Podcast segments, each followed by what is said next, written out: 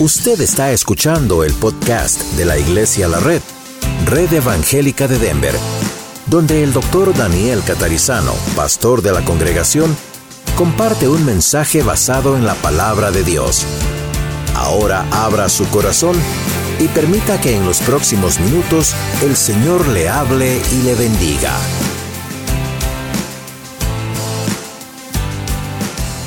Hoy vamos a comenzar el tema sobre el Espíritu Santo y um, no vamos a concluirlo hoy, hay mucho que decir, pero vamos a hacer la primera parte, ¿ok? El bosquejo dice, la religión cristiana es la única que cree en Dios el Espíritu Santo. ¿Sabían eso? No. pero hay, hay, otras religiones que hablan o mencionan a Dios o mencionan el Espíritu Santo, pero realmente no creen en el Espíritu Santo, ¿ok? La religión cristiana es la única. La Biblia no menciona al Espíritu Santo con un nombre propio, ¿se dieron cuenta? En la Biblia hay nombres para Dios, diferentes nombres que indican diferentes atributos, cualidades de Dios. Está el nombre para el Señor Jesucristo, Jesús de Nazaret, Jesucristo, Cristo, etcétera, Emanuel. ¿Se dieron cuenta que en la Biblia no aparece un nombre propio para el Espíritu Santo? Simplemente se lo llama el Espíritu Santo. Y eso es un dato interesante. ¿Por qué? Porque ¿cuál es el tema principal de toda la Biblia? Dice el bosquejo suyo al principio en la introducción, Jesucristo es el tema principal de toda la Biblia. ¿Habían pensado en eso? ¿Qué dice Juan? Ahora, van a tener que hoy, hoy lo vamos a hacer trabajar a Miguel y encima con micrófono con cable, pero en fin, hay muchísimos versículos que mirar en esta lección. ¿Se dieron cuenta en el bosquejo, verdad? Pues de eso se trata, que es lo que dice la Biblia, es lo único que nos importa. Así que vamos a mirar. Primero, ¿qué dice Juan capítulo 15, versículo 26? Ese lo tengo yo. Y Jesús dice, cuando venga el consolador, a quien yo os enviaré del Padre, el Espíritu de verdad, el cual procede del Padre, Él dará testimonio acerca de quién? De mí. Entonces, no está mal que oremos mencionando el Espíritu Santo, no está mal que digamos, Espíritu Santo, te amo, cantemos al Espíritu Santo, porque es Dios. ¿Ok? Simplemente es Dios. Pero el Señor Jesucristo dijo en su palabra, ahí vemos el texto de Juan, que siempre el Espíritu Santo nos iba a llevar la atención nuestra hacia quién? Hacia Jesús, no hacia Él mismo, hacia el mismo Espíritu. Entonces ven que a veces cantamos, oramos y hacemos mucho hincapié en el Espíritu Santo. Está bien porque es Dios, pero Recuerden que el Señor Jesucristo dijo que el Señor, el Espíritu Santo, nos va a llevar siempre a mirar a Jesús, porque Jesús es el que murió por nosotros y es el que resucitó. ¿Ok? Entonces, esa es la principal tarea del Espíritu Santo, ese paracletos en griego, que significa alguien que camina al lado de uno. ¿Okay? Como los tres son uno, Padre, Hijo y Espíritu Santo son uno, no hay problemas en hablar al Padre, al Hijo, al Espíritu Santo. Pero ¿cuántos de ustedes notaron que no hay ninguna, a ver, preste atención a esto. ¿Alguna vez alguno descubrió en alguna de las oraciones impresas en la Biblia alguna oración directamente al Espíritu Santo?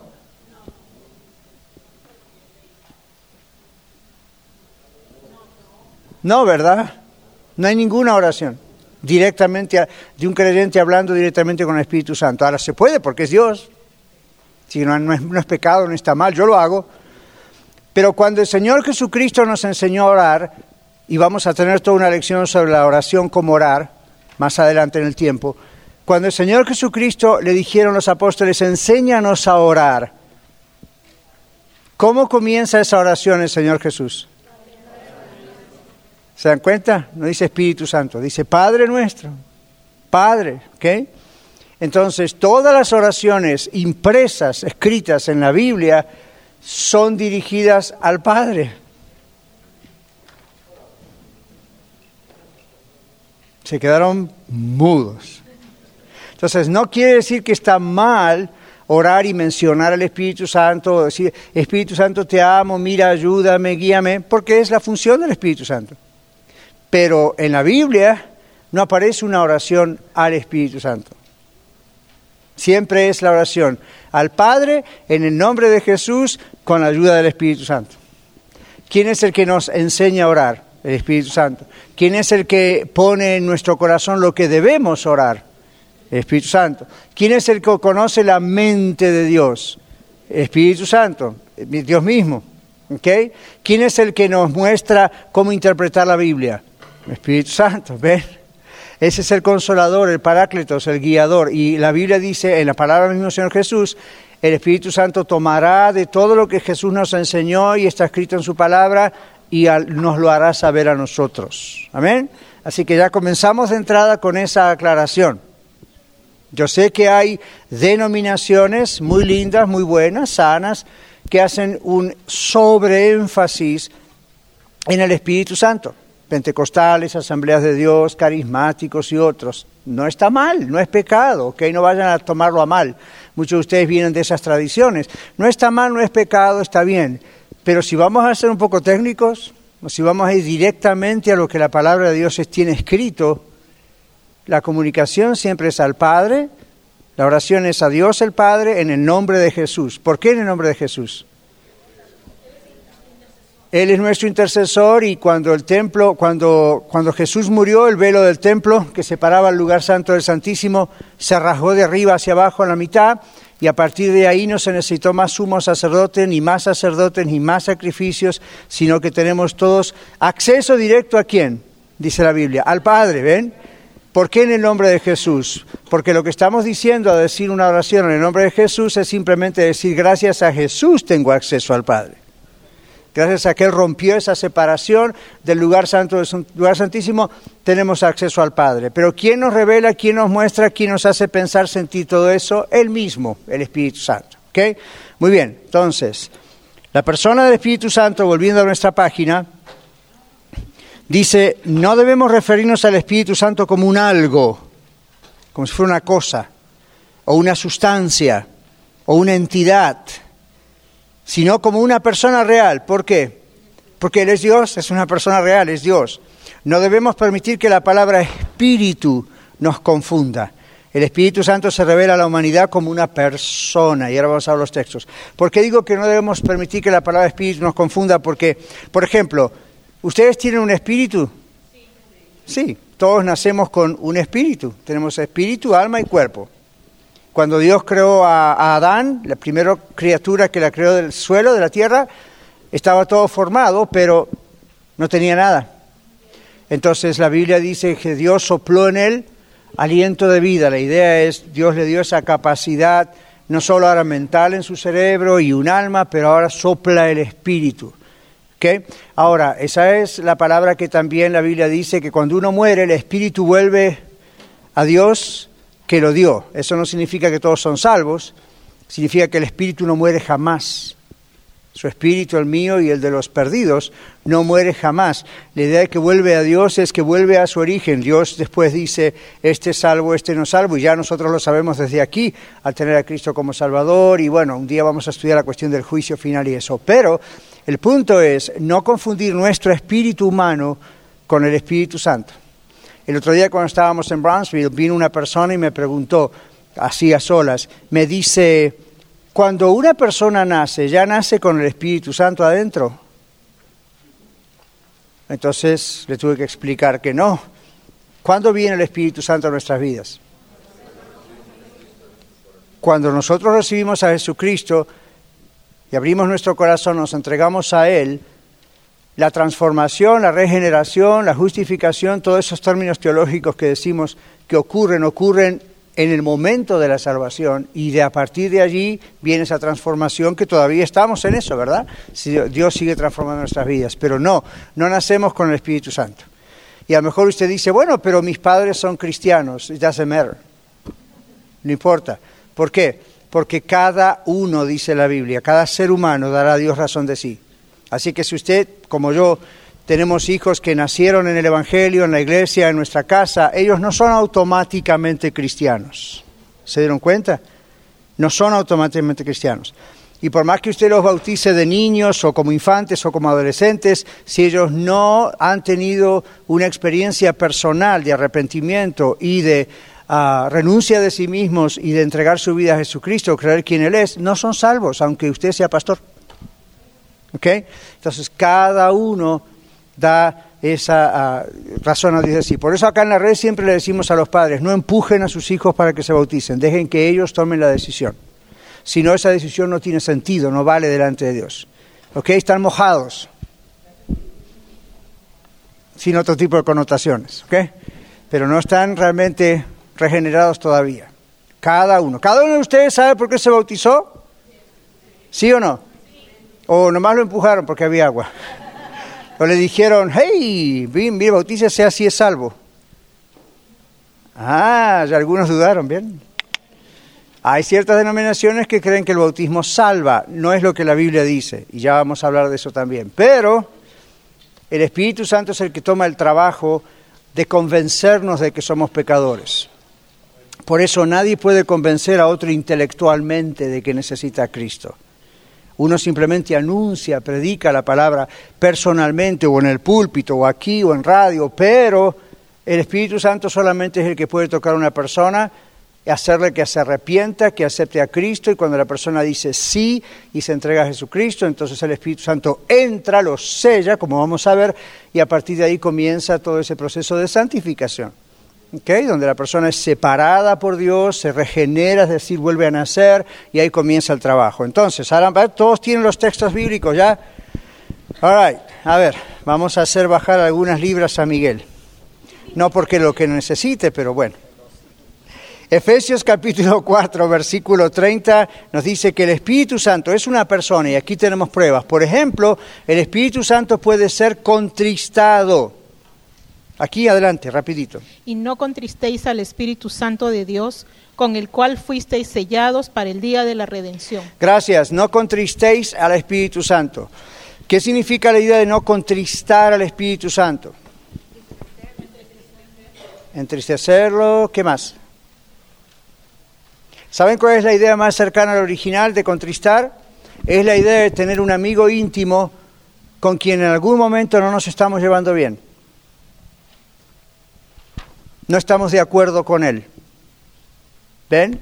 Entonces, no contristéis al Espíritu Santo de Dios que vive en ustedes, en nosotros. Entonces, cuando Dios, el Espíritu Santo, nos convence, mira, lo que hiciste, Daniel, está mal, esto está mal, esto es pecado, yo voy a contristarlo si no le hago caso. Lo voy a contristar si yo digo, Señor, yo soy un pecador, no hay solución para mí, así soy yo, I'm sorry. Entonces estoy contristando al Espíritu Santo. El asunto es, bueno, se contristó. No, no, no, es peligroso contristar al Espíritu Santo. Ya vamos a ver. ¿Qué dice el siguiente texto? Pero estamos viendo por ahora en la Biblia que el Espíritu Santo es una persona, no es simplemente un, un espíritu por ahí, es la persona de Dios, el Espíritu Santo. El Espíritu Santo puede ser resistido, Hechos capítulo 7, versículo 51. Bueno, Juan. Duros de servicio e incircuncisos de corazón y de oídos. Vosotros resistid siempre al Espíritu Santo como vuestros padres, así también vosotros. Gracias. El Señor Jesús está hablando con estos religiosos de la época y les dice, ustedes están siempre resistiendo al Espíritu Santo como también quién? Vuestros padres. Hay otro texto donde el Señor Jesús se ah, presenta frente a la ciudad de Jerusalén, recuerdan, y llora. ¿Cuántos se acuerdan que Jesús lloró ahí? Y, hace un lamento y dice, Jerusalén, Jerusalén, que matas a los profetas, apedreas a los que te son enviados, tantas veces quise juntarte como la gallina a los, debajo de sus alas y no quisiste. Esa es la idea. Dios les mandó profetas, Dios les mandó uh, you patriarcas, Dios les mandó sacerdotes, Dios les mandó de todo. Las escrituras constantemente para hablar al corazón de ellos. Y esos religiosos de la época, ¿qué hicieron? Por conveniencia y por otras razones, ¿qué hicieron? Lo resistieron. Ahora, eso puede ocurrir con usted y conmigo. No solamente contristar al espíritu, pero resistir al espíritu. Eso tiene riesgos altos. Seguimos con los textos. Dos textos. Marcos 3, 29 y 30. El Espíritu Santo puede ser blasfemado. Usted no blasfema un aire, usted blasfema a una persona y eso está mal. Marcos 3, 29 y 30, por favor. Pero cualquiera que blasfeme contra el Espíritu Santo no tiene jamás perdón, sino que es reo de juicio eterno, porque ellos habían dicho tiene espíritu inmundo. Esa es la pregunta, gracias, que siempre se hace, ¿verdad? ¿Cuál es el pecado imperdonable? ¿Qué significa la blasfemia? Bueno, el pecado imperdonable es la, blasfemia contra el Espíritu Santo.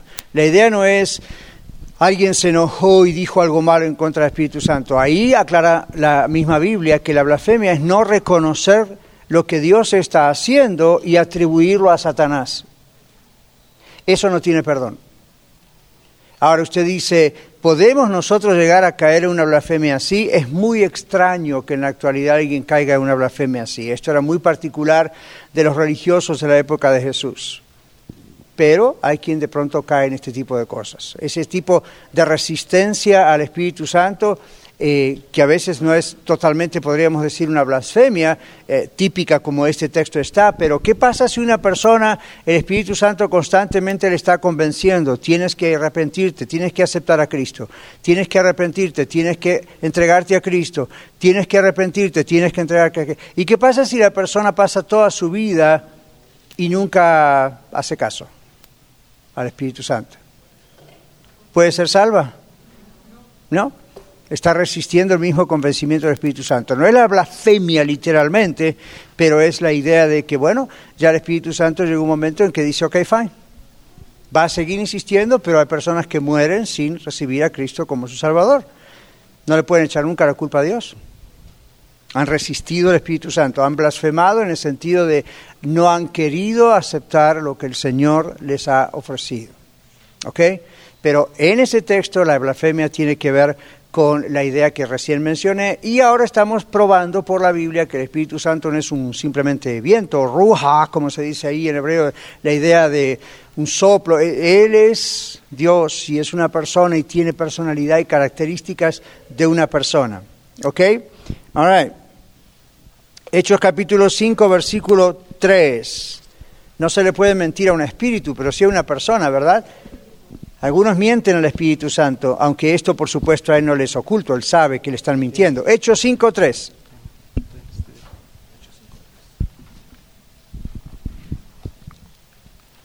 Que tenía su, que tenía su mirada en los sepulcros y No, hechos, hechos, hechos, hechos. A ver, capítulo 5. Esperamos, esperamos. Hechos 5, 3. ¿Estaban ahí cerca? Y Pedro dijo a Ananías, ¿por qué, lleno, ¿por qué llenó Satanás tu corazón para mentir al Espíritu Santo y sustraer del precio del campo? Ok. Y después luego en el siguiente versículo dice, no has mentido a los hombres sino a Dios. Ok. Entonces ahí está, Dios el Espíritu Santo. La gente le puede mentir. Por supuesto Él sabe. Dios lo sabe todo. Es omnisciente, como decíamos. Pero uno puede llegar a creer que puede mentir y mentir como Ananías y Zafira. El Espíritu Santo llamado Dios, dice nuestra lección, en varios lugares de la Biblia. Vamos a ver los atributos. Lucas 1.35, aquí adelante, Aarón. Lucas 1.35, omnipotencia. El Espíritu Santo es omnipotente, todo lo puede, todopoderoso. Respondiendo el ángel le dijo, el Espíritu Santo vendrá sobre, sobre ti y el poder del Altísimo te cubrirá con su sombra, por lo cual también el santo ser que nacerá será llamado Hijo de Dios. ¿Qué, qué encuentro es ese? ¿Quién con quién? El Espíritu, el ángel con quién? Con la Virgen María. La Virgen María pregunta, ¿cómo voy a tener yo un bebé si no conozco hombre? Nunca me acosté con ningún hombre. ¿Qué le dice el ángel? El Espíritu Santo vendrá sobre ti y el santo ser que nacerá será llamado Hijo del Altísimo. El nacimiento de Jesús, la típica historia de la Navidad.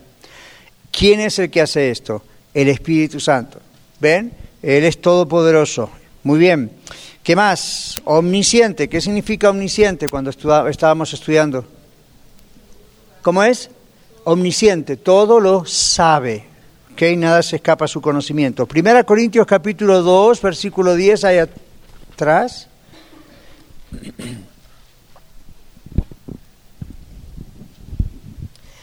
Pero Dios nos las reveló a nosotros por el Espíritu, porque el Espíritu todo lo escudriña, aún lo profundo de Dios. Gracias. El Espíritu Santo todo lo escudriña. ¿Qué significa la palabra escudriñar?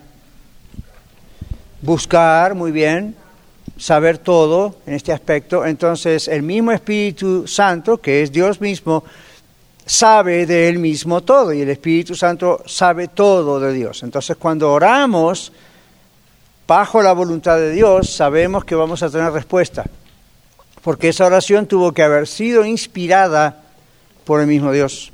¿Cuántos de ustedes leyeron el libro de Blackaby? Levanten la mano. Ya son varios aquí. Bueno, esta no es nuestra segunda Biblia en la red, ¿ok? Pero es un libro que usamos mucho para discipulado, para cuando abrimos aquí la red en Aurora, ahora cuando abrimos la red norte, meses atrás, porque es un libro muy sencillo pero muy profundo. Y en uno de los ejemplos que Blackaby pone con relación a este tema del Espíritu Santo y la oración, ¿quién recuerda el caso de la bicicleta? Los que leyeron, por supuesto. Me hacen así, pero no. Es como que ya no me pida que lo diga. All right. Aquí va para todos los tímidos o introvertidos. En líneas generales, Blackaby y su esposa todavía tenían niños. Uno de los niños eh, le preguntaron qué quería, digamos, para su cumpleaños y el niño pues decía cualquier cosa. Papá y mamá pensaban sería bueno tener una bicicleta porque es bueno, buen ejercicio, es bueno, le quieren regalar una bicicleta. Entonces la compraron, la escondieron y después empezaron a hablar con el niño, ¿verdad? Y no a convencerlo, pero simplemente le mencionaban la bicicleta esto, la bicicleta lo otro. El niño no sabía nada. Llegó un momento que el niño comenzó a pedirles una bicicleta, en base a todo lo que escuchaban que era benéfico tener una bicicleta y qué lindo sería, etcétera. Entonces el niño dijo, sí, me encantaría, papá, mamá, regáleme una bicicleta. Y el papá y mamá ya la tenían. Entonces cuando llegó el momento le regalaron la bicicleta. ¿Cuál es, qué es lo que Pastor Blackaby quiere decir con eso? Cuando nosotros oramos, si le preguntamos al mismo Dios por qué cosas debemos orar, qué cosas debemos pedir, Él nos va a poner en nuestro corazón, dice Blackaby, los mismos deseos, las mismas oraciones, y en realidad ya tiene la respuesta preparada, ya tiene esa bicicleta. Entonces, cuando la Biblia dice, ¿qué hemos de pedir como conviene? No lo sabemos, pero el Espíritu Santo intercede por nosotros con gemidos indecibles. Y esos gemidos indecibles no tienen nada que ver con el don de lenguas. Ya he escuchado esa interpretación. No tienen nada que ver. El Espíritu Santo no necesita hablar en lenguas. Él es el Espíritu Santo. ¿Okay? Así que esos gemidos indecibles simplemente tienen que ver con una forma que nosotros no podemos comprender o interpretar como seres humanos. La idea es que el Señor pone en nuestro corazón lo que debemos orar, por quién debemos orar, qué debemos orar. Yo no sé si a ustedes les ocurre, pero me imagino que sí. Anoche, por ejemplo, como a las 3 de la mañana yo me desperté. Primero porque me dolía mi pie. Lo usé demasiado estos días. Luego después se me pasó. Me volví a despertar y estaba entre sueños y entre medio despierto, medio dormido, estaba soñando con un grupito de jóvenes, adolescentes, que no puedo distinguir quiénes eran. Ustedes saben cómo son esos sueños, ¿verdad? No siempre uno distingue quiénes son. Menos mal. Pero ahí, y estaban con drogas. Estaban ahí con cocaína, con marihuana, con cosas, y había una persona adulta, semiadulta, que estaba allí inclusive impulsándolos. Y yo estaba en el sueño tratando de explicarles todos los daños que se van a producir, que no lo hicieran, que esto no estaba bien, y me desperté. Como, ¡ay! ¿Por qué? Y entonces eh, en el momento dije, ¿por qué me desperté? Oh, tengo que orar por los jóvenes. Entonces me puse a orar ese ratito por los jóvenes para que el Señor los cuide de caer en las drogas. Y después me volví a dormir. Y usted dice, bueno, eso le pasó porque le pasó. Yo no creo que me pasó porque me pasó. Puede pasarme porque más pasa, pero en ese momento ese impulso de orar, ese sueño, eh, yo creo que fue del Señor. Pastor, ¿cómo lo puede confirmar? En unos días les cuento. ¿Por qué en unos días les cuento? Porque las veces que me ha pasado eso, el mismo día o a los pocos días, ¡boom! Me entero que, ajá, tenía que estar orando por este grupo, esta persona, estos otros. Ahora, eso es, el pastor es tan buen cristiano. No, ese es el Espíritu Santo trabajando. Entonces uno le presta atención. ¿Por qué cosas quieres que ore? Y en mi matrimonio, en mi vida, ¿cómo debo orar? Él es el que pone esa oración. Cuando el Espíritu Santo pone una oración en su corazón, esa oración ya está respondida aun cuando a lo mejor pasen 10 años, pero ya está respondido. Amén. Entonces hay que tener en cuenta eso. Ese es el trabajo de nuestro Paracletos, que el Espíritu Santo, como le llama técnicamente ahí esa palabra. All right.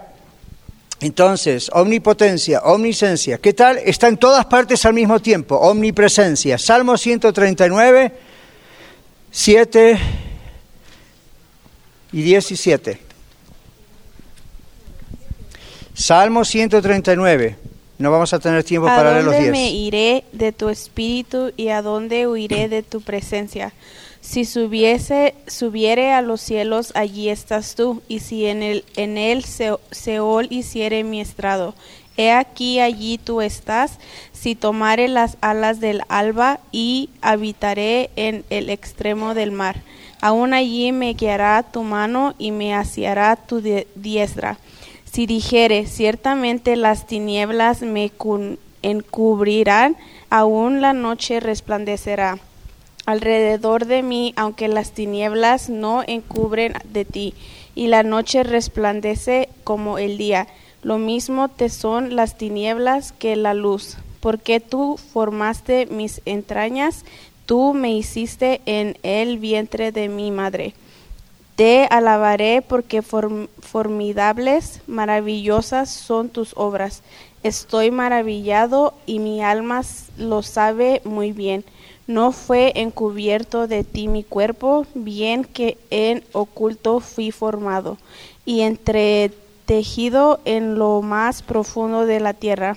Mi embrión vieron tus ojos, y en tu libro estaban escritas todas aquellas cosas que fueron luego formadas sin faltar una de ellas. Cuán preciosos me son, oh Dios, tus pensamientos, cuán grande es la suma de ellos. Gracias. Entonces ahí tenemos en ese texto una descripción de qué cosa? La omnipresencia de Dios. Dios está en todas partes. Y el mismo Espíritu Santo inspiró a este salmista para escribir que aún el embrión de ellos, de él, ¿verdad? Vieron sus ojos. Ahora, eso no quiere decir que usted se acuerda, y yo me acuerdo, qué pasaba cuando estábamos en, era, you know, en el vientre de la mamá, éramos un embrión. Pero la idea es, ahí también estaba el Señor. ¿Ok? Muy bien. Eternidad, Hebreos 9, 14. Aquí adelantearon otra vez. El Espíritu Santo es eterno. Es una persona y ahora es eterno, dice aquí. Hebreos 9, 14. Oh, perdón. Hebreos 9:14. Cuanto más la sangre de Cristo, el cual mediante el Espíritu Eterno se ofreció a sí mismo sin mancha a Dios, limpiará vuestras conciencias de obras muertas para que sirváis al Dios vivo. ¿Ok? Muy bien. El Espíritu Santo es identificado en la Biblia por diversos símbolos y ejemplos. Se presenta como paloma. Juan 1.32. Creo que todos recordamos esto. Juan 1.32. Tam- también dio Juan testimonio diciendo, vi al Espíritu que descendía del cielo como paloma y permaneció sobre él. Gracias. ¿Dice que el Espíritu Santo es una paloma o dice que el Espíritu Santo descendió como paloma? All right. Es un símbolo, ¿ok? Es un, es un ejemplo, es algo que se toma de lo material para representar a Él. Es como cuando se dice, Señor Jesús es el Cordero. Pues no es un animalito, es un ser humano, es Cordero, es Dios, pero la representación en el Antiguo Testamento del Cordero era algo que Dios mismo, Jehová el Padre, ¿verdad? Dios mismo puso para representar a Jesús. Entonces uno dice, cuando cantamos Jesús es el Cordero de Dios que quita el pecado del mundo, no estamos pensando en un animal, el Cordero, estamos pensando en Cristo. ¿De acuerdo? Entonces aquí el Espíritu Santo descendió como paloma y se posó sobre entonces vi- vieron una paloma pero la paloma no, era- no, era- una paloma y digan ese es el Espíritu Santo ¿ok? No vean un corderito y digan ese es Jesús también hay otro ejemplo de Jesús como el león de Judá. No vean un león y digan wow este, eh, no ¿ok? son cosas que se usan de los elementos naturales o de la naturaleza. Muy bien. Agua, Isaías 44.3, dos personas aquí necesitamos. Isaías 44.3 y Juan capítulo 7, versos 38 y 39. Please. Isaías 44:3. Ujú. Porque yo derramaré agua sobre el suelo sediento y torrentes sobre la tierra seca. Derramaré mi espíritu sobre tus descendientes y mi bendición sobre tus vastajos. Bastardos. Ok, ven, entonces el agua es representante del Espíritu Santo. Voy a derramar el Espíritu Santo. ¿Cómo se derrama el agua? Ok, Juan capítulo 7, versos 38 y 39. Juan 7, 38 y 39. A ver, ¿quién lo tiene listo? Aquí adelante, a la dere- derecha. Mía. Juan 7, 38 39. El que cree en mí, como dice la escritura, de su interior correrán, correrán ríos de agua viva.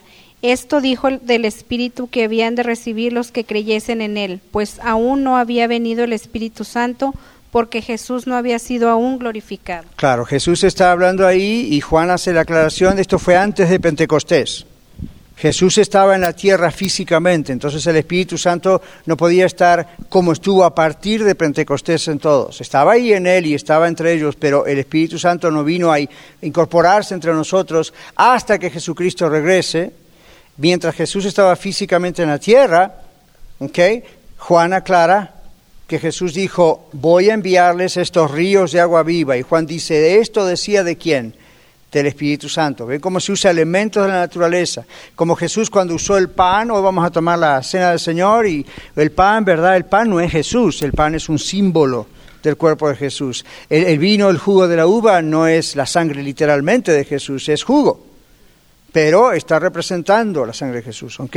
Muy bien, el aceite, 1 Samuel 16, 13, Antiguo Testamento, Lorena o quien sea, aquí atrás, ok. 1 Samuel 16, 13, Y Samuel tomó el cuerno del aceite y le ungió en medio de sus hermanos, y desde aquel día en adelante el Espíritu de Jehová vino sobre David, se levantó luego Samuel y se volvió a Ramá. Gracias, entonces ahí es llamado el Espíritu de Jehová, es el Espíritu de Dios. Eh, en el Nuevo Testamento el Espíritu Santo también es llamado el Espíritu de Cristo. Pero en 1 Samuel la unción con aceite en el cuerno se hacía para qué? Para mostrar, esta persona, este varón, esta mujer, es señalado para el servicio del Señor. Y al derramar este aceite, esa es la indicación de que Dios estaba derramando el Espíritu Santo en esa persona hasta que la persona cumplía lo que Dios quería que cumpliese. No es como el caso suyo usted y hoy, ¿verdad? Mío hoy. El Espíritu Santo venía a esas personas para los propósitos especiales que tenía que hacer. ¿Ok?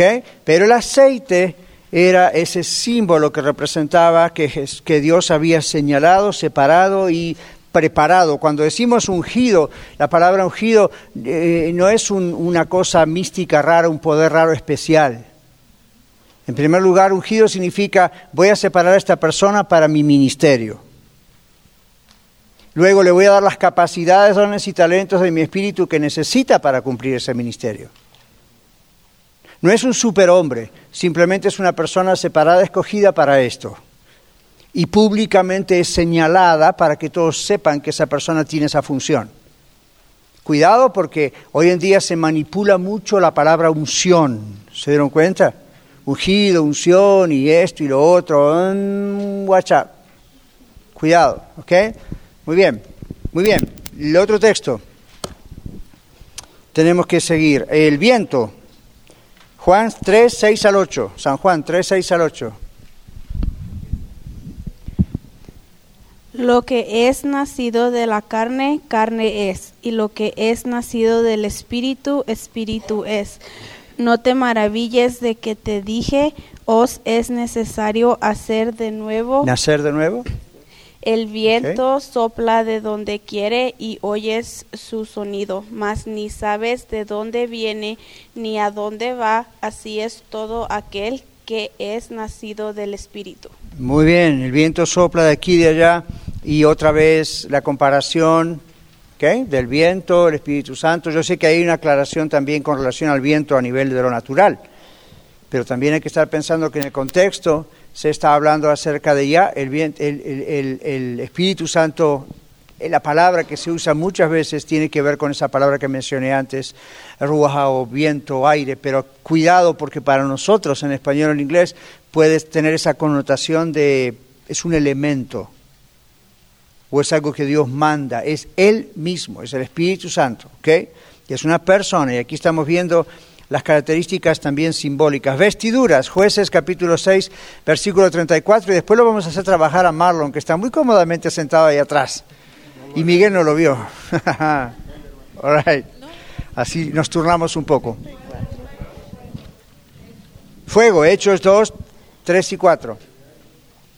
No importa. No, no tiene esto orden cronológico. Si tiene jueces 634, léalo. ¿Alguien tiene jueces 634? O Hechos 2, cualquiera de los dos. Tengo textos. Hechos. Ok, Hechos. lea Hechos, por favor. Hechos 2, 3 y 4. Y se les aparecieron lenguas repartidas como de fuego, haciéndose sobre cada uno de ellos, y fueron todos llenos del Espíritu Santo, y comenzaron a hablar, y comenzaron a hablar en otras lenguas según el Espíritu les daba que hablasen. Ahora, ahí se muestra fuego. Fuego muchas veces. Fuego y agua son dos elementos que aparecen muchas veces en la Biblia relacionados con el Espíritu Santo. Ahora, si usted escuchó, el hermano leyó muy bien ahí cuando dijo, les aparecieron lenguas repartidas como de fuego. La pregunta es, ¿era literalmente fuego o es como de fuego? Como de fuego. La apariencia pudo haber sido fuego. O si fue un fuego, fue un fuego especial o se quemaban todos. Entonces la idea es, ahí el énfasis no está en el símbolo, en el fuego.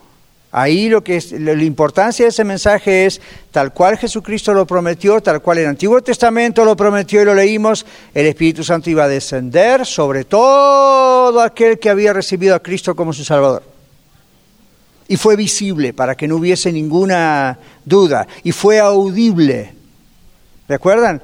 ¿Recuerdan? Estaban ahí en el aposento alto, empezaron a escuchar un sonido como de un viento y estruendo. Claro, las películas que usted y yo vimos lo toman así literalmente para que nos demos cuenta, ¿verdad? Y está bien, literalmente pudieron haber sucedido esas cosas, pero el mensaje no está en los símbolos, como en este caso el fuego. El mensaje no está en los símbolos. ¿Dónde está el mensaje? El mensaje está en que ocurrió en la fiesta de las 50 semanas, llamada Pentecostés, de las cosechas, como Jesús había prometido, ahí entonces descendió el Espíritu Santo. ¿Y hasta cuándo va a estar con nosotros? ¿Hasta cuándo? Hasta que el Señor Jesucristo venga otra vez. Más adelante vamos a estudiar, quizá el domingo si nos toca, cuando el Señor Jesucristo venga otra vez a la tierra a reinar, ¿qué va a pasar con el Espíritu Santo? Bye bye. Ya, se va a ir. ¿Por qué? Porque Jesucristo va a estar aquí físicamente. Otra vez. ¿Qué dije que qué pasaba cuando Cristo estaba aquí físicamente antes de la resurrección? No estaba literalmente, así como está ahora. Cuando venga el Señor a reinar otra vez, ya está, la función ya terminó. ¿Ok?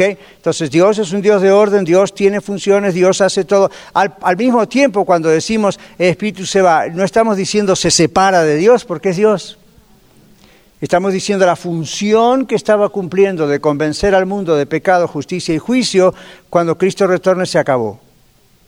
No hay más nada que convencer. El que no aceptó, no aceptó. Ouch. ¿Ok? Y, y- nosotros pues ya, ya estamos cara a cara con el Señor. Estaremos ahí. Entonces, ven, la- la- ya vamos a llegar poco a poco. Tenemos aquí dos o quizás tres lecciones sobre el tema del Espíritu Santo. Pero quería hacer esta aclaración. ¿Ok? Sí, Manuel. Pastor, hay una alabanza que canta uno, eh, manda el fuego. Sí. Entonces, eh, no es conveniente básicamente cantarla. Gracias por la aclaración. Usted y yo conocemos varios cantos que manda el fuego, que el fuego descienda. No está mal porque uno recuerda lo que pasó en Pentecostés. Pero está mal si uno está esperando que literalmente vuelva a ocurrir lo mismo que ocurrió en Pentecostés. Ajá. Ahí está una de las grandes diferencias entre la iglesia evangélica general, nosotros todos, y la iglesia pentecostal. La iglesia pentecostal viene de esa palabra, pentecostés, con la idea de que uno es bautizado en el Espíritu Santo con el don de lenguas después de haber aceptado a Cristo y por eso se canta que descienda el fuego. ¿Y cuál es la idea? Que descienda el Espíritu Santo otra vez como en Pentecostés y que podamos tener las mismas manifestaciones de dones, por ejemplo, de lenguas como en Pentecostés. Suena bonito, no es lo que la Biblia dice. La Biblia no dice que Dios va a otra vez a hacer otro Pentecostés. Dios hace unas, hay, hay cosas que Dios hace una vez para siempre. ¿Cuántas veces murió Jesús en la cruz? ¿Cuántas veces resucitó? ¿Cuántas veces ascendió? ¿Cuántas veces creó el mundo? Entonces, a veces confundimos ciertas cosas. Por ejemplo, la llenura del Espíritu Santo a veces se confunde con lo que ocurrió en Pentecostés porque la Biblia dice fueron llenos del Espíritu Santo o fueron bautizados con el Espíritu Santo. Y luego se confunde más porque luego pasó en la casa de Cornelio, ¿se acuerda? Entonces dice, ocurrió lo mismo, pero Cornelio pertenecía al mundo gentil y ellos no habían participado de esto y el Evangelio se empieza a extender al mundo gentil. Busque en la Biblia y observe cuántas veces se vuelve a repetir la misma escena de Pentecostés. No aparece. Entonces Dios hace, ¿cuántas veces va a volver Jesús a la tierra? Una vez más, su segunda venida. ¿Ven? Entonces Dios tiene un programa, Dios tiene un orden. Nosotros a veces en nuestro entusiasmo interpretamos mal la escritura, sin mala intención, pero interpretamos mal la escritura y empezamos a creer, oh Jesús, va, vamos a, manda fuego, manda fuego. Ok, acá podemos cantar en la red un canto que diga manda fuego, siempre y cuando estemos interpretando lo que significa eso.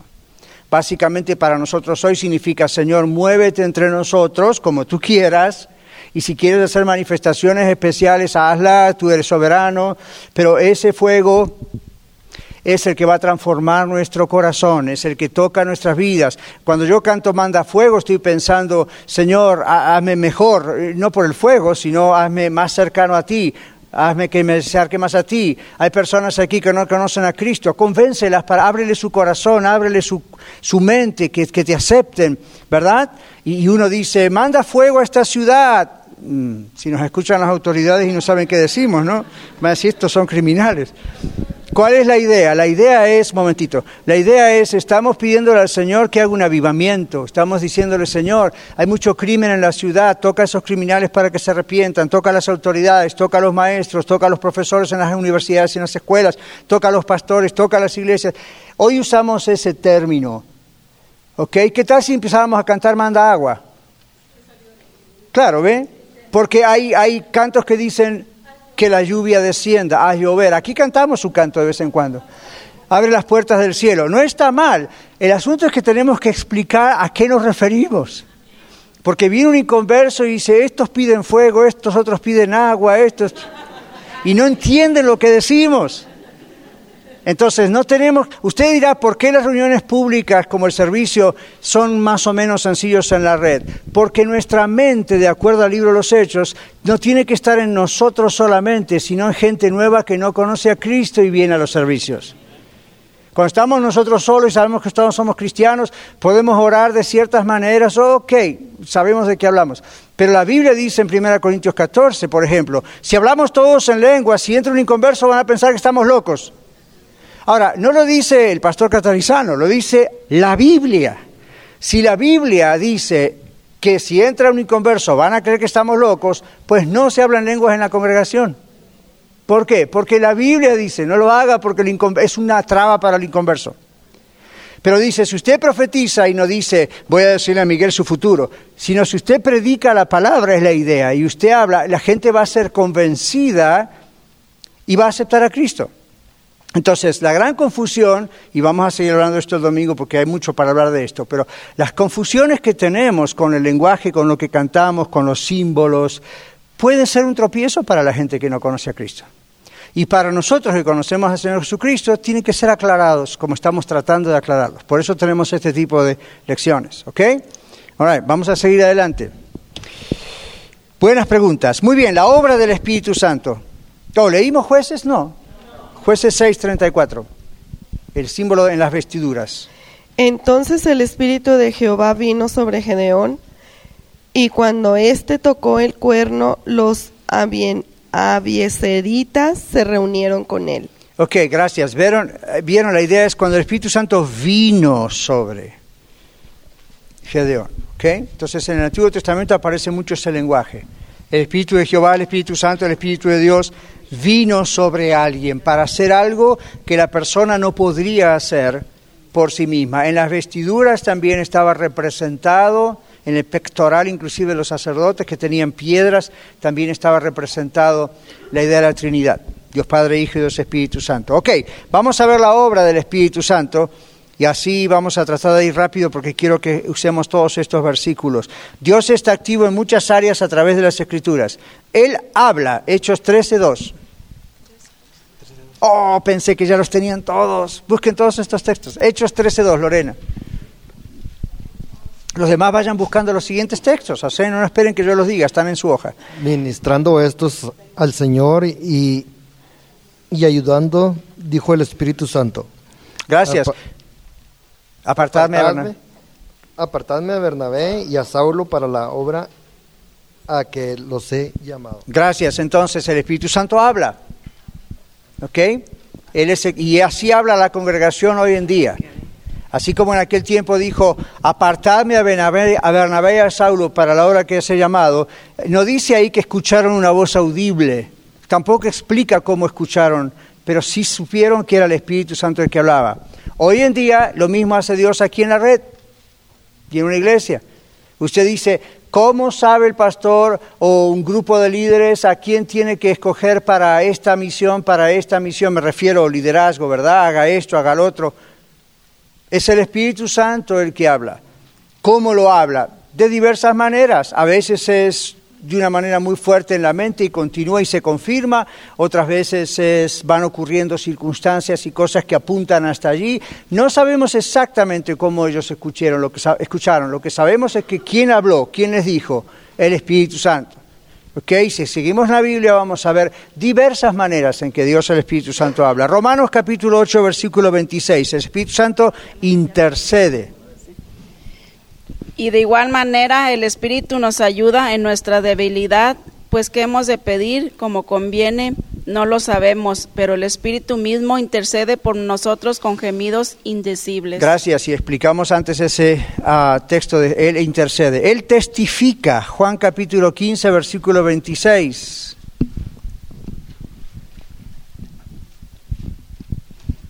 Pero cuando venga el consolador, a quien yo os enviaré del Padre, el Espíritu de verdad, el cual procede del Padre, él dará testimonio acerca de mí. Jesús dice, el Espíritu Santo cuando venga, a partir de Pentecostés, como dijimos antes, dará testimonio acerca de Jesús. Y el texto siguiente dice, tomará de lo mío y os lo hará saber.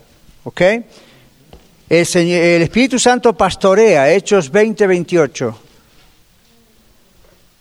Aquí, Aarón. Hechos 20, 28. Vayan buscando los otros textos de la línea 5. Por tanto, mirad por tanto mirad por vosotros y por todo el rebaño en que el Espíritu Santo os ha puesto por obispos para apacentar la, por, por obispos para apacentar la iglesia del Señor, la cual él ganó por su propia sangre. La palabra obispo ahí tiene que ver con líderes, no estén pensando en esa categoría religiosa que a veces conocen como obispos, pero ¿quién es el que eligió y está trabajando a través de ellos pastoreando? El Espíritu Santo. ¿Ok? Cuando yo estoy orando y preparando mi mensaje, yo le digo, Señor, Padre, en el nombre de Jesús te pido que tu Espíritu Santo hable a través de mí. Esa es la idea, usando tu palabra. ¿Ven? Entonces lo mismo ocurrió allí. El Señor guía, el Espíritu Santo guía. Juan 16, 13. Pero Uh, yo pensé que iba a haber 10 manos. Juan 16, 13, es aquí. Aquí está. Pero cuando venga el Espíritu de verdad, Él os guiará a toda la verdad, porque no hablará por su propia cuenta, sino que hablará todo lo que oyere, y os hará saber las cosas que habrán de venir. ¿Se acuerdan cuando, gracias, cuando el Señor Jesús dijo, ah, yo no puedo decir nada que no oigo a mi Padre, no puedo hacer nada? ¿Y qué pasa con el Espíritu Santo? Lo mismo. ¿Ven? El Espíritu Santo hablará lo que oyere. ¿De quién? Del Padre. ¿Ven? Hay una constante comunicación allí. Muy bien, Él guía a través de su palabra a nosotros. Romanos 8:14. Ahí atrás, Leticia. Porque todos los que son guiados por el Espíritu de Dios, estos son hijos de Dios. ¿Cómo sabe usted que usted es un hijo o una hija de Dios? Hay varias pruebas. Una de ellas es esta. Usted está siendo guiado por el Espíritu Santo. ¿Ok? Gálatas 5:18. Aquí Miguel, no, ¿quién? Aarón. Aarón. Aarón no se va a llevar el premio al, al escudero bíblico. Juan 5:18. 5.18 No os embriaguéis con vino en lo cual hay disolución, antes bien sed llenos del Espíritu. Gracias. Ese sí lo conocen bien, ¿verdad? No se embriaguéis con vino, lo cual hay disolución, antes bien ser llenos del Espíritu Santo. Eh, en, en el original en griego la idea es antes bien ser continuamente llenados del Espíritu Santo. ¿Por qué no dice exactamente así? Porque no es eh, gramaticalmente correcto decirlo así en español. Pero la idea de la llenura es, ¿por qué no se llena uno con vino? Porque hay disolución. Vino o cualquier bebida alcohólica. ¿Qué significa que hay disolución? ¿Qué efecto tiene cuando uno se emborracha? Hay desenfreno, hay confusión, no hay claridad mental, uno hace tonterías. Entonces dice, no solamente con vino, diríamos nosotros, sino con cualquier otra cosa que haga perder el control. Antes bien sean llenos del Espíritu Santo. La idea es sean controlados constantemente, seamos controlados constantemente por el Espíritu Santo. Cuidado con los shows que a veces se han hecho de eso, donde las personas empiezan a perder en el servicio con estoy borracho del Espíritu. Eso nunca está en la Biblia. Sorry, mis respetos, pero cuidado. ¿Ok? Muy bien, la Biblia dice el Espíritu del profeta está sujeto al profeta. Entonces uno no pierde la conciencia al punto de empezar a hacer tonterías en público. Right? A veces ocurren cosas extrañas que uno no comprende, es cierto. Pero provocar eso a propósito y todo el mundo aplaudiendo, está lleno del Espíritu, ah, yo no veo eso en la Biblia, I'm sorry. Si alguna vez lo encuentra, me lo dice y yo le voy a demostrar que usted tiene una Biblia con una versión incorrecta. Posiblemente. All Pero estamos aquí para aprender. Muy bien. Número... Oh, falta Gálatas. Ya, no, ¿dónde estamos? Romanos 8.14. Gálatas 5. ¿Dónde es Juan 14.26? Él regenera... Ya leímos Juan 14.26 antes, me parece. Ok, vamos a leerlo. Mas el Consolador, el Espíritu Santo, a quien el Padre enviará en mi nombre, Él os enseñará todas las cosas y os recordará todo lo que yo os he dicho. Muy bien, gracias. Siete, Él regenera en la salvación. Juan 3, 3 al 8. Estamos desbalanceando el barco, ¿eh? Mi lado derecho está, uh, aquí con todos los textos, el izquierdo se cansó. Dice, ¿Qué pasó? Respondió Jesús y le dijo, de cierto, de cierto te digo, que el que no naciere de nuevo no puede ver el reino de Dios. Nicodemo le dijo, ¿cómo puede un hombre nacer siendo viejo? ¿Puede acaso entrar por segunda vez en el vientre de su madre y nacer? Respondió Jesús, de cierto, de cierto te digo, que el que no naciere de agua y del Espíritu no puede entrar en el reino de Dios. Lo que es nacido de la carne, carne es, y lo que es nacido del Espíritu, Espíritu es. No te maravilles de que te dije, os es necesario nacer de nuevo. El viento sopla de donde quiere y oye su sonido, mas ni sabes de dónde viene ni a dónde va. Así es todo aquel que es nacido del Espíritu. Ok, gracias. El contexto de Juan 3:16, ¿no es cierto? Jesús y Nicodemo.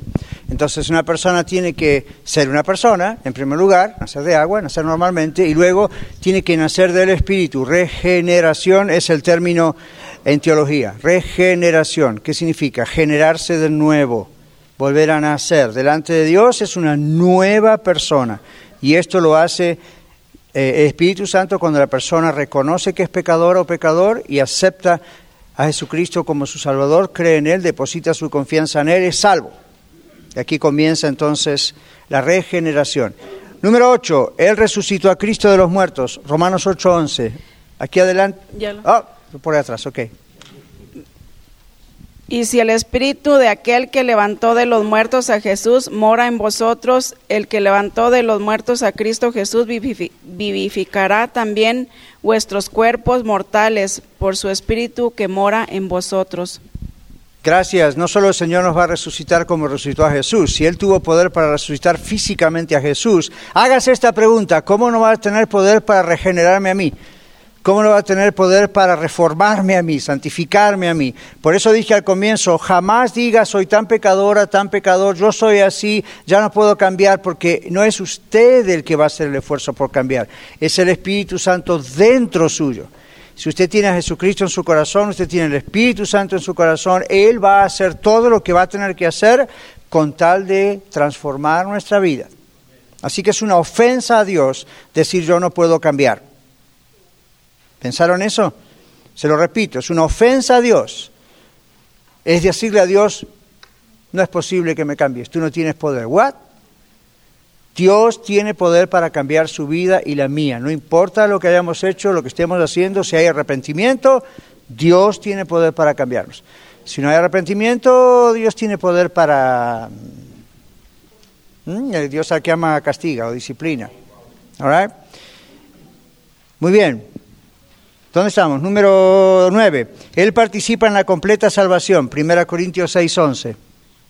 Y esto erais algunos de vosotros, pero ya habéis sido lavados, pero yo soy, ya sois santificados, pero ya habéis sido justificados en el nombre del Señor Jesucristo y en el Espíritu nuestro Dios.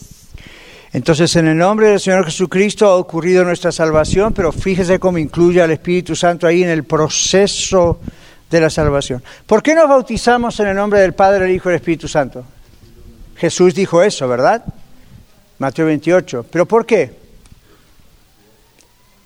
Porque Dios, Padre, Hijo, Espíritu Santo, la Trinidad, participa en todo el proceso de la salvación. Dios envió a Jesús para morir por nosotros. Jesús murió en la cruz pagando por nuestros pecados. El Espíritu Santo es el que nos convence de pecado y es el que nos trae a Jesús. Boom. Y es el que nos llena y nos hace permanecer separados del mundo para estar con el Señor. ¿Ok? Súper importante. All right. Número 10. El Señor nos sella en el momento de la salvación. Efesios 1.13. En él también vosotros, habiendo oído la palabra de verdad, el evangelio de vuestra salvación, y habiendo creído en él, fuiste sellados con el Espíritu Santo de la promesa. Ok, gracias. Ahora, yo no sé, hoy en día no se usan mucho los sellos, ¿vio? Ya no se usa mucho sellar cosas, es todo electrónico. Pero cuando una cosa era sellada en aquellos años, era sellada, como decimos en inglés, for good, una vez para siempre. No había forma de remover un sello. Por ejemplo, los, ah, los reyes usaban anillos, como, nosotros, que indica, la alianza indica que estoy casado con mi esposa. Ahora, los reyes tenían anillos y con los anillos firmaban, ¡pau! sobre cera. Eso era irremovible. Cuando la Biblia habla de que el Espíritu Santo nos sella para el día de la redención, esa es la marca que usted y yo tenemos del mismo Espíritu Santo por haber sido separados ahora para Cristo desde el momento en que genuinamente nos entregamos a Jesucristo como Salvador y Señor. Esto es un sello que se llama indeleble, inamovible. Entonces, si ese sello del Espíritu Santo, el día de nuestra salvación, es inamovible y no se puede romper, ya saben dónde voy, ¿verdad? ¿Qué pasará con la salvación? ¿Usted cree que en el infierno habrá alguno con el sello del Espíritu colgando por acá? La pregunta no es si la salvación se pierde, la pregunta es si usted es salvo. Si usted es salvo, es salvo. Bíblicamente no hay otra forma de hoy sí, mañana no. Mañana pequé, pero si usted es salvo, el Espíritu Santo no le va a dejar vivir en paz hasta que se convenza. Lo va a convencer, lo va a arruinar si es necesario, le va a sacar todo lo que tiene, su casa, sus amigos, su matrimonio, sus hijos, su dinero, no le va a importar si se enferma, y, pero por amor. Ahora, Dios no trata así con los inconversos, porque no tienen a Cristo en su corazón. Cuando la Biblia dice en el libro de Hebreos, Dios al que ama, disciplina, como un padre a su hijo, observen el lenguaje, a quien quiere. Entonces Dios hace eso con usted y conmigo. Si de veras somos de Cristo, cuando andamos mal, créame que el Señor, si es necesario, nos va a hacer estar como el hijo pródigo ahí en un acto con cerdos, que era lo peor para los judíos. Imagínese lo peor para usted, no sé qué es. Pero algo va a suceder y nos va a, ¿ok? Hasta que reaccionemos y entonces vamos a volver. La persona que es de Cristo, aun si cae, se levanta entonces en primera Juan dice, si pecamos, abogado tenemos en Cristo. Previa, por supuesto, el abogado siempre está allí, nosotros reconocemos el pecado, pedimos perdón y regresamos a casa, regresamos con el Padre. El que no regresa nunca es una prueba de que nunca fue salvo. Si no regresa. ¿Ok? Entonces, o es convencido, ¿verdad? Entonces aquí terminamos la lección de hoy pensando en esto. El Señor nos sella, tenemos garantía, tenemos seguridad en Él. Claro, después tenemos que vivir en santidad con Él. y en Él. Pero recuerde, el asunto no está si pierdo la salvación. El asunto está, mis, mi vida está demostrando que realmente soy salvo o no. Ese es el punto. Ahora, dice para concluir, Dios el Espíritu Santo es el que nos guía cada día. Él no puede obrar en nuestras vidas si vivimos en pecado. Y por esa razón es que nos ordena continuar siendo llenados del Espíritu Santo. Y les pongo acá traducción más cercana al escrito original de Efesios 5:18 que leímos antes. Nuestra comunión con Él sufre cuando no estamos siendo llenados de Él, pues tomamos el control de nuestras vidas en vez de ser controlados por Él, de estar sometidos a Él. Pero ¿qué dice 1 Juan 1.9? Hay esperanza, es el texto que les mencioné antes. Si pecamos, abogados tenemos en Cristo.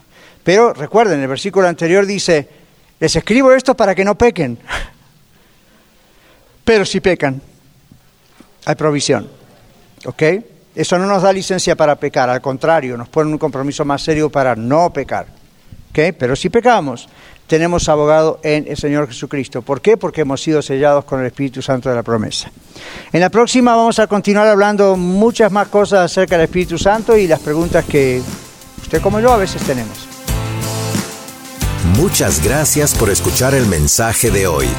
Si tiene alguna pregunta en cuanto a su relación personal con el Señor Jesucristo o está buscando unirse a la familia de la Iglesia La Red, por favor no duden en contactarse con nosotros.